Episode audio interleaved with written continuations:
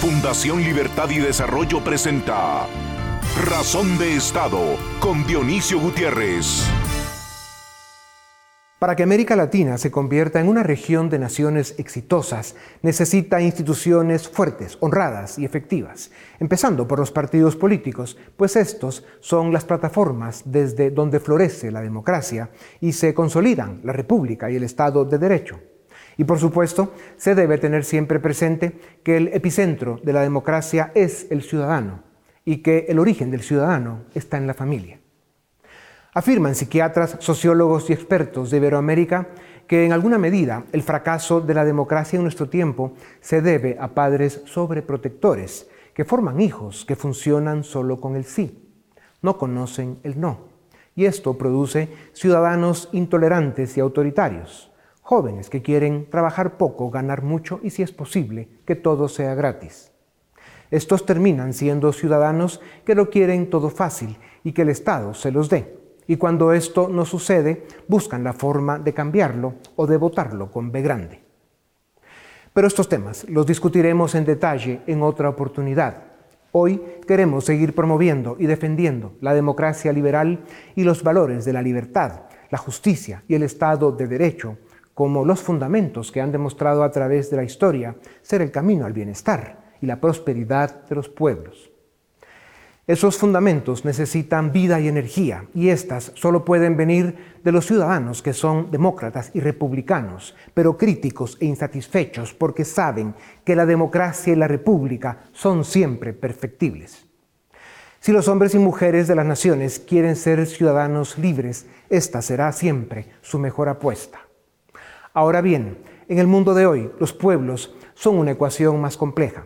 Las falencias y las disfunciones de nuestro tiempo han provocado que los ciudadanos dejen de creer en la democracia republicana, sin darse cuenta de que esta es el único instrumento, incompleto e imperfecto, es cierto, pero el único que da la oportunidad de subir el nivel de vida de la gente. Es el sistema que permite preservar las libertades civiles. Esto es en lo que se ha convertido el gran desafío del siglo XXI, un desafío que demanda élites comprometidas, honestas y estratégicas, dispuestas a ofrecer el sacrificio suficiente para que la libertad esté siempre en el pedestal que le corresponde. La discusión sobre la pandemia y el retroceso económico y la pobreza que está causando, las vacunas, el narcotráfico, la corrupción, el cambio climático, la migración ilegal y la renta universal son algunos de los debates que están en las mesas públicas de discusión, sin solución sencilla o económicamente viable. Esto ha provocado una fatiga democrática que debemos superar para defender nuestra libertad, el valor más preciado de la especie humana.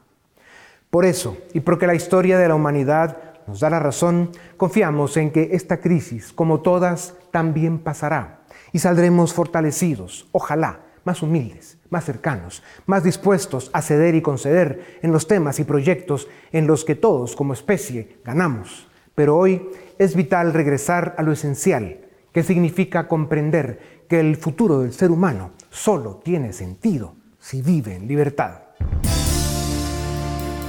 A continuación, el documental En Razón de Estado. En su reconocida obra, El fin del poder, el escritor Moisés Naim retrata dos grandes procesos por los que atraviesa la sociedad global. Por un lado, en pleno siglo XXI, la humanidad vive la revolución del más. Simplemente vivimos un periodo en donde todo ha aumentado. Los niveles de vida, la educación, la salud, la riqueza, los avances tecnológicos, la cantidad de países, la esperanza de vida, la información y el número de opciones disponibles. Pero por otro lado, vivimos también una revolución de la mentalidad. La cantidad de información disponible y la movilidad de las ideas han reconfigurado las expectativas y las aspiraciones de las generaciones actuales. Sin embargo, la paradoja de esta historia es que, a pesar de los avances de la humanidad, millones de personas hoy adoptan posturas acomodadas frente a la realidad del mundo moderno. Hoy, millones de jóvenes viven bajo la aspiración de trabajar poco, ganar mucho y si es posible, que todo sea gratis y cuando esto no sucede, buscan la forma de cambiarlo o de votar al gobierno de turno. Algunos han señalado que en alguna medida el desencanto con la democracia en América Latina está directamente ligado a esta realidad de un mundo que a pesar de contar con mucho de todo, no termina de satisfacer a todos. Es cierto que las falencias y las disfunciones de las democracias latinoamericanas, como la falta de crecimiento económico, la corrupción, la desigualdad, la propensión al populismo o al autoritarismo, o la escasa capacidad de prestar servicios efectivos para la población, provocan apatía, descontento e indolencia entre millones de personas. Y ciertamente vivimos épocas de vértigo, incertidumbre y descontento, y por eso no es casualidad que solo uno de cada dos latinoamericanos prefiera a la democracia como forma de gobierno, siendo la cifra de menor apoyo desde el año 2002. Pero no podemos olvidarnos que la historia nos ha enseñado que la libertad, la democracia republicana y el Estado de Derecho son los valores que forman el sistema que, a pesar de sus fallos y defectos, es el único que a través de la historia ha construido naciones prósperas. Debemos reconocer que, para que América Latina se convierta en una región de naciones exitosas, necesita instituciones fuertes, honradas y efectivas, empezando por los partidos políticos, pues estos son las plataformas desde donde florece la democracia y se consolidan la república y el Estado de Derecho. También debemos estar claros que la democracia necesita de liderazgos, de élites comprometidas, con visión estratégica, dispuestas a comprometerse por fortalecer la libertad, las instituciones y la justicia. Democracias con ciudadanos de tiempo completo, informados y comprometidos con los valores que han hecho de Occidente el paradigma del desarrollo humano global. Debemos fortalecer el orden liberal y recuperar la confianza en la sociedad abierta. No hay otro camino. A continuación, una entrevista exclusiva en Razón de Estado. Bienvenidos al programa Razón de Estado. Hoy vamos a hablar sobre la salud de la democracia a nivel mundial. Y para ello contamos con dos expertos en primer lugar, Eduardo Fernández, profesor universitario y analista político, y Jonathan Lemus, analista político. A ambos, muchas gracias por estar en Razón de Estado para discutir, con este, para discutir sobre este tema que es tan vigente. Quisiera empezar contigo, Eduardo. Eh, diversos informes a nivel mundial nos indican que las tendencias son muy malas para, para la democracia en general, en todas las regiones del mundo. ¿Qué es lo que está pasando con el sistema democrático? ¿Por qué se le está cuestionando tanto? ¿Por qué estamos viendo el surgimiento de populismos y de movimientos extremistas? ¿Cuál es tu lectura al respecto? Bueno, pues en primer lugar, Paul, muchas gracias. Es un verdadero gusto estar aquí, compartir mesa contigo y con, con Jonathan. ¿no? Eh, efectivamente, y como bien dices, es cierto que la democracia liberal, tal y como la conocemos, está pasando por malos momentos. En algunas regiones siempre estuvo en una especie de crisis permanente, o sea, cuando uno observa encuestas de opinión pública, pues la desconfianza institucional en Iberoamérica, eh, pues es la verdad algo que se observa desde la segunda mitad de los noventas del siglo pasado, pero en otros países, eh, por supuesto, pues eso no era así. ¿no? Eh, claro, desde el año 2013, 2014 empiezan a surgir investigaciones que lideran pues, Roberto Stefan Foa, Yasha Monk, gente como eh, el propio Steven Levitsky, que todos han escrito eh, libros muy famosos y bestsellers en ese sentido, señalando que hay un problema con la democracia porque hay una especie de crisis de confianza. ¿no?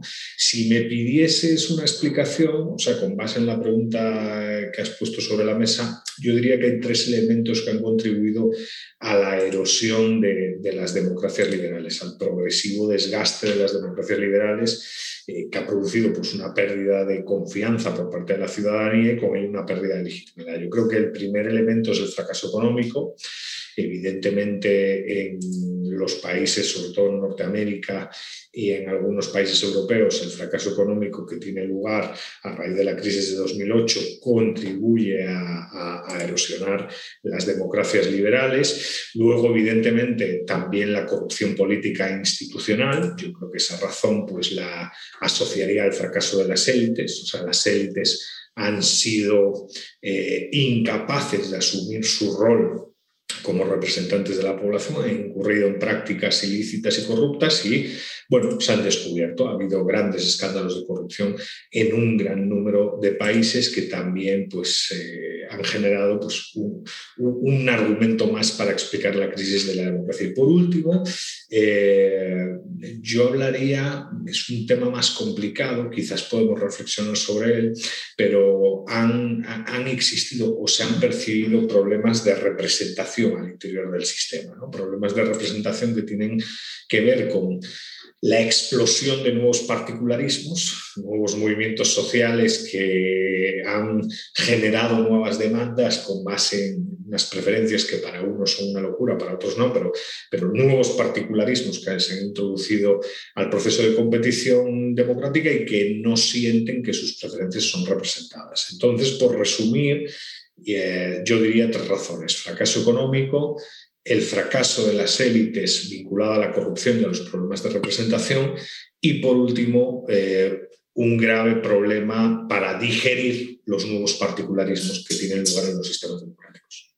Jonathan, con ese contexto que nos eh, explica Eduardo, vayamos específicamente a la región de América Latina vemos que países exitosos que habían logrado un crecimiento económico relativamente alto en las últimas dos décadas, como Chile, Perú y Colombia, están pasando por un momento crítico eh, en, pues, desde hace algunos meses, Chile incluso en los últimos dos años.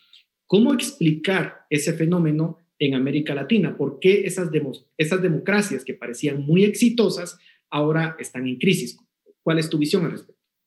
Eh, eh, yo te diría, Paul, y saludos también a, Edu, eh, que no veo una crisis de democracia como tal. Entendía la democracia como la voluntad, digamos, de, de las mayorías. lo que observo en el caso, por ejemplo, chileno, es que realmente no se está retando la democracia, sino más bien se está retando el sistema económico. Y creo que uno de, los, de, las carencias, especialmente en la ciencia política, ha sido que usualmente nos enfocamos tanto en la calidad de representación, nos enfocamos tanto en la calidad de los sistemas de partidos políticos, que olvidamos que para que un país sea próspero debe tener los dos elementos, ¿no? Debe tener tanto el elemento democrático como el elemento del liberalismo económico, de la libertad económica. Y en este caso pareciera entonces que lo que estamos viendo es un deseo por mejorar, digamos, el sistema eh, democrático, eh, dice en el caso chileno, porque la constitución fue hecha en un autoritarismo y entonces ahora se requiere que haya una legitimidad democrática en el proceso de construcción de esa constitución, pero realmente lo que hay de fondo es un reto al sistema económico que en este caso es minar los fundamentos de una economía libre. En el caso peruano no tuvimos digamos, una democracia consolidada. Los partidos políticos peruanos nunca se llegaron a consolidar. Eh, vimos en la última elección a dos candidatos que realmente perseguían una visión autoritaria eh, de una u otra manera, pero también lo que está sucediendo es esta noción de, digamos, después de un buen crecimiento económico, las personas se sienten fuera del sistema, sienten que no han pertenecido, digamos, a la toma de decisiones y eso es algo que no hemos terminado de entender, porque a pesar de que hay una mejora en indicadores económicos, hay esa necesidad de ser parte de la toma de decisión. Algunos lo ven como bueno, ¿no? Qué bueno, la gente ahora se quiere involucrar y quieren una constitución democrática donde todos participen. Pero por otro lado, tenemos el riesgo de que ese mayoritarianismo nos lleve a un sistema que no necesariamente corresponde a una visión liberal clásica. Pero eh, en esas crisis que puedan atravesar estos países, eh, en el caso de Perú, la opción por la que se decantaron es una persona eh, que se autoidentifica con el movimiento comunista, marxista, leninista. Es decir, estamos ante una opción que claramente podría llevar al Perú a un escenario muy similar a Venezuela. Eh, ¿Por qué tienen éxito estos eh, discursos cuando la historia ha probado una y otra vez que es un fracaso? Eduardo. Bueno, yo efectivamente el, candidato del Perú es un maoísta reconocido que además flirtea con quizás una de las bandas más sangrientas existentes en la historia de América Latina, que es Sendero Luminoso. Es una persona orgullosamente vinculada a, Sendero Luminoso, lo cual es un delirio. Ahora, ¿cuál, cuál creo yo que es el problema? Yo, yo sospecho que durante por lo menos dos generaciones eh, la educación mm, en, el ámbito, sobre todo del nivel secundario, ha estado mm, controlado por la izquierda. Al final, en el caso peruano, esto es bastante evidente. Mm, mucha gente pues, eh, joven no tiene idea de lo que fue, por ejemplo, el Sendero Luminoso. Y al final hay como un esfuerzo que se puede observar en la izquierda de capturar la educación pública, no en el ámbito universitario, sino en los ámbitos, en los niveles inferiores, sobre todo en la secundaria, y redefinir un poco la historia del país a través de una nueva narrativa. Eh, yo creo que ese es el instrumento que, que, han utilizado tanto países como Perú Mm, y también en Chile, recordemos, las principales manifestaciones, revoluciones llamadas en la actualidad, que tienen lugar en Chile con el primer gobierno Piñera, provienen del mundo de la educación secundaria y son alentadas por profesores de educación secundaria y por los propios estudiantes. Entonces yo creo que tanto en Chile como en Perú la por parte de la izquierda del sistema educativo ha contribuido a modificar pues, las preferencias y también a generar unas expectativas en la juventud que ahora pues, está terriblemente insatisfecha con el sistema liberal democrático, que por cierto en ambos países no ha dejado de mejorar el nivel de vida de los peruanos. ¿no? O sea, Perú crece durante 20 años seguidos y Chile también. Ahora, hablemos sobre eh, el modelo de China, ese modelo autoritario donde obviamente existe una total ausencia de democracia. Y pareciera que es un sistema que está teniendo relativamente éxito en el sentido de que es una economía eh, dinámica que ha logrado sacar de la pobreza a millones de personas y esa pareciera, pareciera ser la principal eh, competencia para el mundo occidental. ¿Es acaso ese modelo el que pareciera estar desafiando las democracias y pareciera dar la visión de que el autoritarismo es más eficiente. Eh, Jonathan, eh, ¿cómo, ¿cómo se comparan y sobre todo porque China obviamente está expandiendo su rango de influencia? ¿Cómo lo ves? Yo creo que es importante eh, reconocer que China no necesariamente está exportando un modelo como Estados Unidos lo hizo en su momento, ¿no? Con la idea de construir naciones, lo vimos en el caso de Afganistán y de Irak en, hace ya un par de décadas.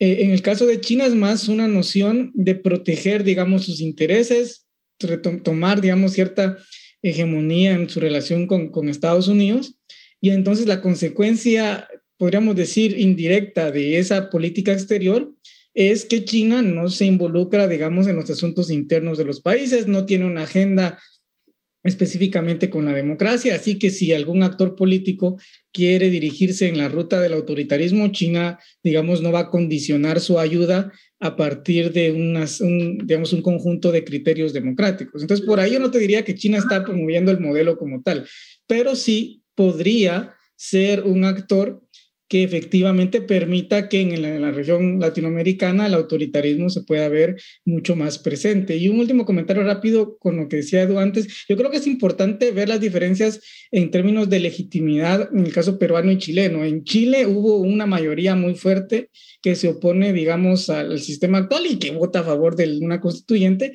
pero en Perú fue una diferencia bastante corta entre el candidato eh, de la izquierda y la candidata a la derecha. Entonces yo creo que eso va a tener bastantes implicaciones a futuro.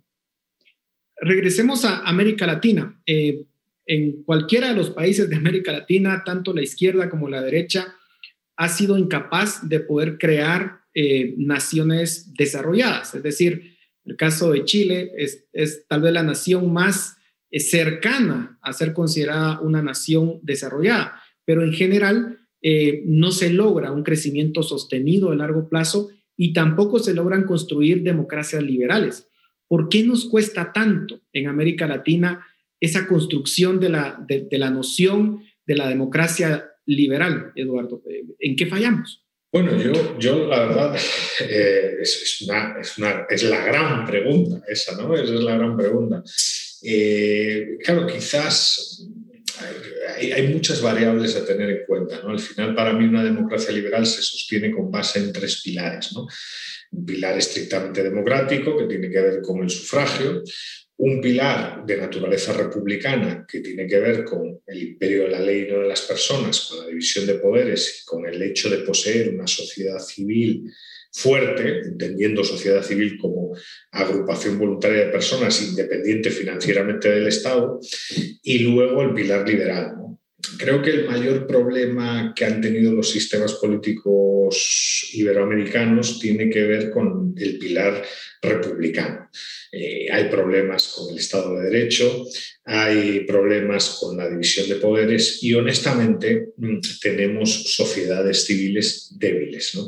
Entonces, al final, mm, para mí la cuestión de la democracia liberal mm, no es solo una cuestión de actores políticos, partidos políticos organizados. Al final, una democracia liberal no puede sostenerse sin liberales demócratas. Es decir, eh, la sociedad civil tiene que tener unos determinados valores, las instituciones que sirven de contrapeso tienen que tener unos determinados valores y quizás no hemos sido capaces de convencer a amplias capas de la población para compartir y por tanto defender esos valores.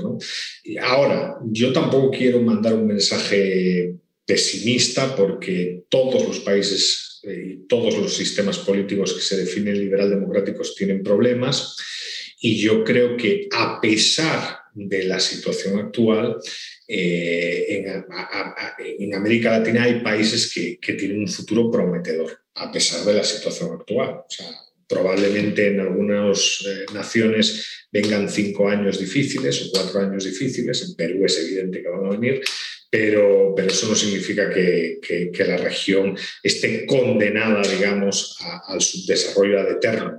Partamos de ese punto, Eduardo, ya nos quedan pocos minutos.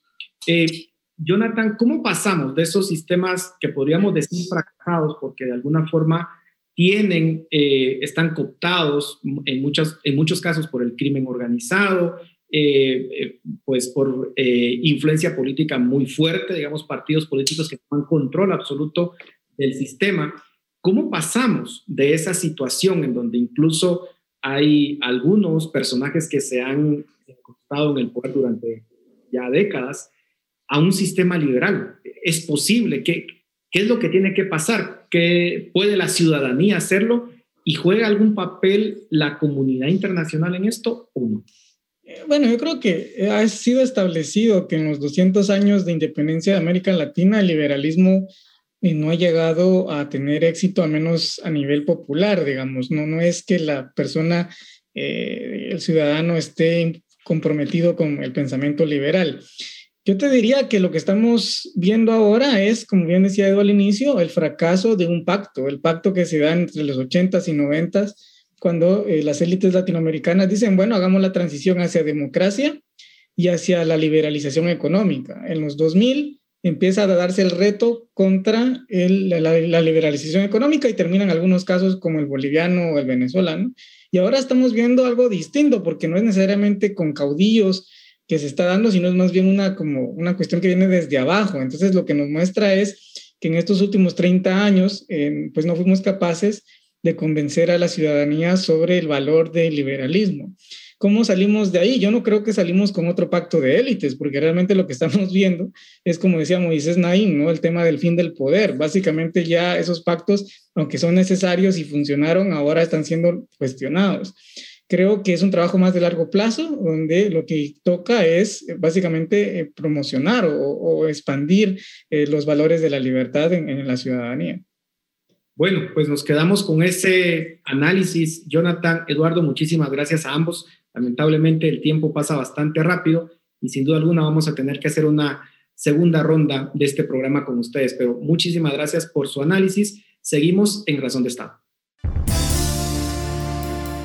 A continuación, el debate en Razón de Estado. ¿Qué tal? Bienvenidos a Razón de Estado. Hoy tenemos tema sobre la pandemia. Evidentemente los contagios eh, continúan altos en nuestro país y para ayudarnos a comprender mejor la situación que vive actualmente Guatemala eh, respecto de la pandemia de la COVID-19, hemos invitado a dos analistas que nos han acompañado en otras ocasiones. Rodolfo Mendoza, él es director estratégico de la firma Diestra, y también nos va a acompañar Oscar Chávez, él es de Laboratorio de Datos. Así que ambos, gracias por acompañarnos y, ayudarnos a entender mejor qué está pasando. Voy a empezar contigo, Rodolfo, para, que nos des un poquito una película de cómo ves al país actualmente. Sabemos que hay 250 municipios en, rojo, me parece. Em, entonces, ¿cómo has visto el desempeño de la pandemia en la última quincena? Y quizás aprovechar a comentar si el estado de prevención sirvió de algo. ¿Cómo lo has visto? Bueno, estamos viviendo lo que las autoridades han llamado la cuarta ola yo no creo que esta cuarta hora necesariamente, pero llamémosle como ellos le han dicho, eh, y es el punto de, de, casos más altos que se reportan diariamente ya por varias semanas. Eh, hace unos días atrás ya parece que los casos que se están reportando eh, parecen indicarnos que el alza se ha detenido. no quiere decir que estamos en descenso, para nada, seguimos en ese punto alto y eh, ante la expectativa de qué sucederá los próximos días, las proyecciones nos dicen que los casos pudieran continuar creciendo un poco más o quedarnos en una meseta por varias semanas. No, nos, no hay ninguna proyección que yo haya visto que nos digan que vayamos a bajar casos eh, en los próximos días. Em, bueno, tuvimos, como mencionas, el estado de, de prevención que ya venció. Eh, es una medida que procuró, creo yo, llenar un vacío de lo que no se había dictado ninguna nueva, más creo por una razón política que por una razón epidemiológica. Eh, realmente la, la, única restricción adicional que se, hizo fue, que se hizo fue poner la ley seca a partir de las seis de la tarde en vez de las nueve. Eh, y esto lo que hace es volver a lastimar a aquellos sectores eh, que ya han recibido medidas anteriormente.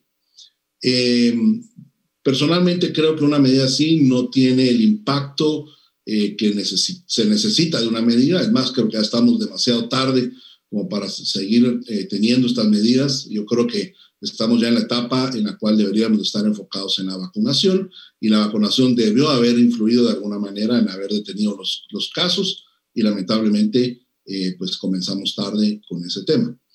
Pero, pero bueno, lo que pasó con esa medida es que tratando de detener lo que es eh, lo que sucede en algunos bares o fiestas o eventos, también termina lastimando otros sectores como el tema de los restaurantes, eh, donde no son necesariamente eh, puntos de contagio. Entonces, tal vez la buena noticia de los últimos días es el gran avance que se está dando ahora sí en el tema de vacunación tras la entrada de las donaciones de vacunas a Guatemala Casi las tres cuartas partes de las vacunas que tenemos en el país provienen de donaciones y eh, ya tuvimos la semana anterior 400 mil dosis administradas alrededor de eso, días donde ya vimos 80 mil y eso por lo menos nos empieza a dar eh, eh, una luz hacia dónde pudiera dirigirse el país en el tema de vacunación porque actualmente seguimos de último en Latinoamérica. Gracias, Rodolfo. Voy contigo, Oscar, también para que nos comentes un poco cómo, cómo has visto la situación. Quizás también tomando en cuenta cómo, está, eh, cómo están los hospitales públicos y privados en, en, estos momentos. No sé qué otras cosas tú has visto de la pandemia. Gracias, Edgar. Bueno, primero, que gracias por la invitación. Es un gusto estar aquí. Em, definitivamente estamos ahorita en un punto álgido de, la epidemia, una de las crisis más grandes que hemos tenido desde el inicio. La cantidad de casos que se están registrando por día, por semana, eh, superan ya casi al doble de lo que tuvimos en el pico del 2020. Eh, en ese sentido, creo que sí concuerdo con, con Rodolfo que nosotros difícilmente también le llamamos una cuarta ola. Realmente este aumento de casos viene viene, desde abril, ¿verdad? Empezó desde antes de Semana Santa. Eh, lo que hubo después de Semana Santa fue un descenso de pruebas, ¿verdad? Y eso, eso eh, afectó mucho a la detección de casos, pero luego eh, el, aumento de casos se siguió manteniendo. Y claro, siempre está el debate que estos, repuntes de casos se dan sobre una meseta mantenida, ¿verdad? En Guatemala, antes de este repunte veníamos teniendo entre 700 y 800 casos. Entonces es difícil hablar de olas cuando todo el tiempo estamos metidos, como si estuviéramos todo el tiempo metidos en el mar y simplemente fueran mareas. Em, tal vez donde creo que tal vez es un poco prematuro eh, decirlo, es que ya estamos llegando, ya digamos, empezamos una, una nueva meseta o que se detuvo el, el, incremento de casos. Eh, es cierto que estas últimas dos semanas, eh, sí, los casos eh, ya no crecieron al ritmo que veníamos teniendo, pero hay que considerar también un gran rezago de datos que maneja el ministerio, ¿verdad? Se pueden tardar hasta dos semanas o más en reportar eh, casos confirmados y casos fallecidos. Entonces, eh, bueno, en nuestra opinión hay que esperar todavía un par de semanas para ver realmente cuál va a ser la, tendencia a futuro, pero semana a semana ya eh, como pues veníamos teniendo entre un 18 o 20% de crecimiento semanal de casos, algo que de verdad no se había dado antes de manera tan constante, ¿verdad? bastante preocupante. con el tema de la ocupación hospitalaria, eso es bien complicado. Nosotros ya tenemos tres o cuatro meses sin acceso a los datos.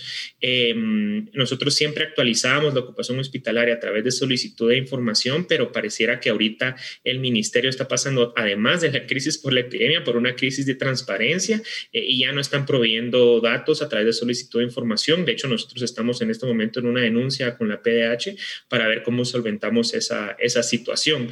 Pero también hemos sabido que para los periodistas eh, el Departamento de Comunicaciones prácticamente inexistente eh, y la ministra ya no va a las citaciones, está casi que desaparecida. Entonces ese ha sido otro problema. Eh, con la vacunación sí, eh, hemos estas dos semanas, últimas dos semanas aumentó el ritmo. A nuestro criterio todavía falta bastante por avanzar. creemos todavía que se podría duplicar el ritmo si quisiéramos nosotros pasar a ese momento que dice Rodolfo de, de dejar de preocuparse por el control de la epidemia y a la vacunación. Pero para que eso suceda, para poder ver la vacunación como un una solución. Eh, definitivamente todavía faltan meses, sino un año o un poco más, entonces no se puede olvidar del control epidémico. Gracias, Oscar. Eh, paso a la vacunación, porque es, creo que es el tema que también eh, ahora mismo interesa más. Rodolfo, ¿cómo has visto hasta ahora el avance en la vacunación? Todavía no vamos a hablar de la compra de vacunas, quizás nos queden unos minutos luego para comentarlo, sino más bien de cómo has visto el avance en la vacunación. Ayer el presidente anunció en la, la cadena que que, bueno, que se había abrir también la inscripción, ¿no? La inscripción, ojo, para um, personas entre 35 y 39 años, con lo cual ya se amplió bastante el rango de personas elegibles para la vacuna. Pero digamos, en términos de suministro, de aplicación de vacunas, ¿qué, qué, qué, has visto tú en, en, todo este tiempo? Bueno, lo que vimos las últimas semanas es el, el ingreso de unos cargamentos eh, bastante grandes, voy a decirlo al país, comparado con lo que habíamos tenido antes. Eh, la donación de Estados Unidos de 4 millones y medio de dosis es una donación realmente importante. Eh, tuvimos la donación de México. Eh, Sputnik subió un poco más ahorita entra también COVAX con algunas vacunas de Pfizer, según lo que anunciaron. llegamos a tener cerca de 6 millones y medio, un poco menos de dosis en total ingresadas al país. Actualmente, por el recuento que hacemos, no oficial, por supuesto, eh, tenemos un poco más de 4.700.000.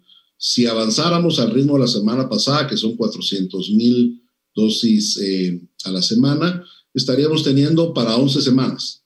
Yo creería que esto debería aumentarse semana a semana, ¿ya?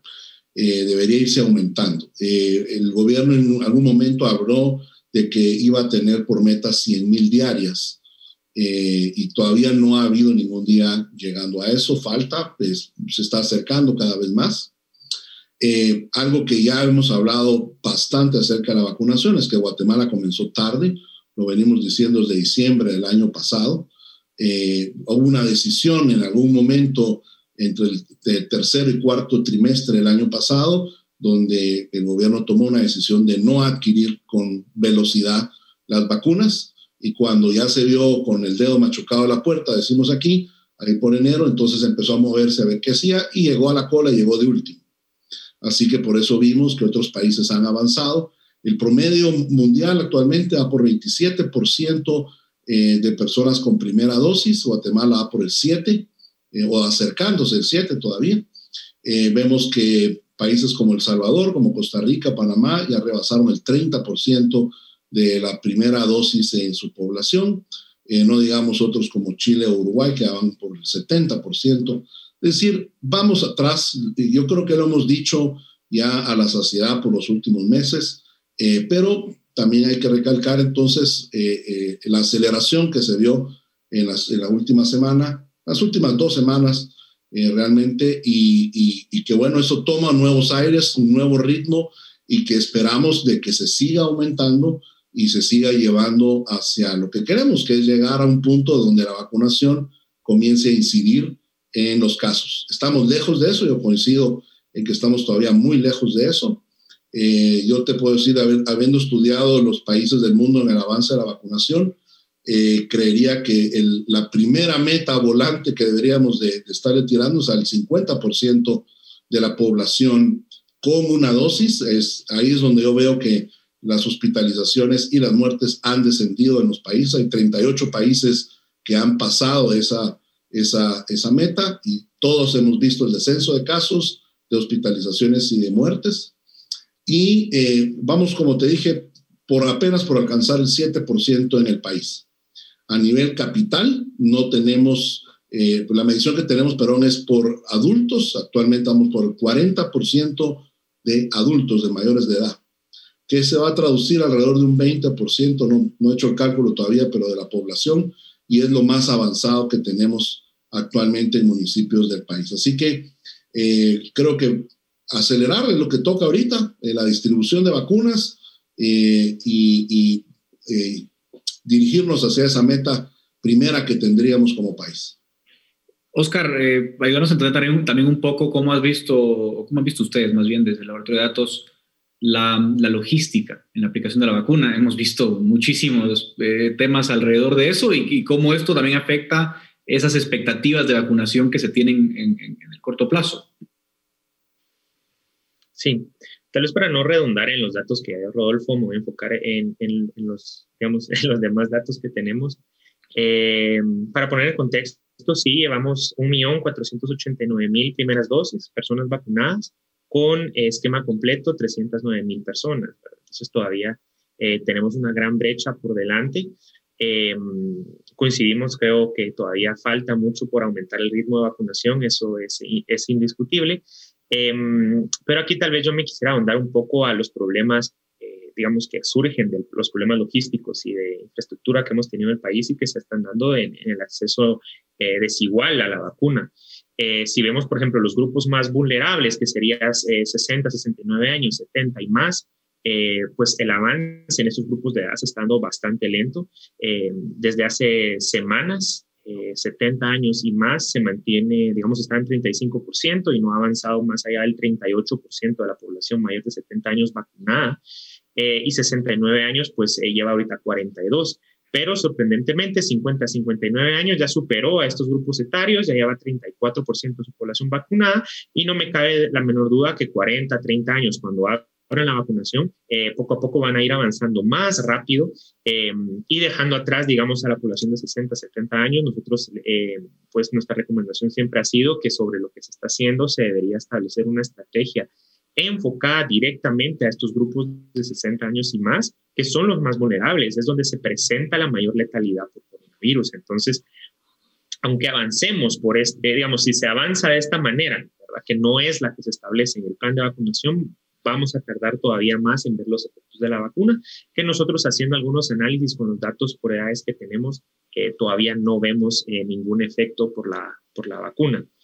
Em, además de eso, creo yo, eh, hablando del acceso desigual a la vacuna, em, mucho de lo que se está vacunando se está concentrando en las zonas más urbanas, específicamente pues Guatemala, Quetzaltenango, eh, y también va avanzando bastante rápido Zacatepeques em, y era Jutiapa, ¿verdad? Entonces, por el otro lado, pues departamentos como Toto, Alta Verapaz, Quiché, eh, todavía, están, todavía se mantienen al 10% de su población vacunada o menos, ¿verdad? Y aquí, digamos, el problema creo yo que viene de dos lados y es el plan, desde el diseño del plan de vacunación, ¿verdad?